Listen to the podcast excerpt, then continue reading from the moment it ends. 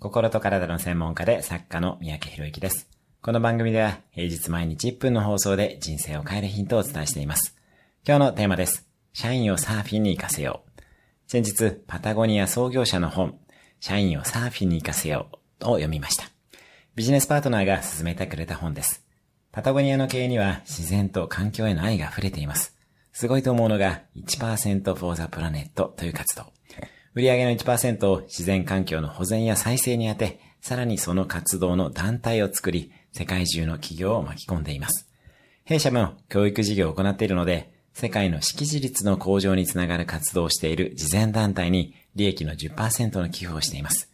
ただ、あくまで利益からなので、売上からの寄付をしているのは本当に尊敬します。今日のおすすめ1分アクションです。自分の練習の1%を寄付するといくらになるか計算する。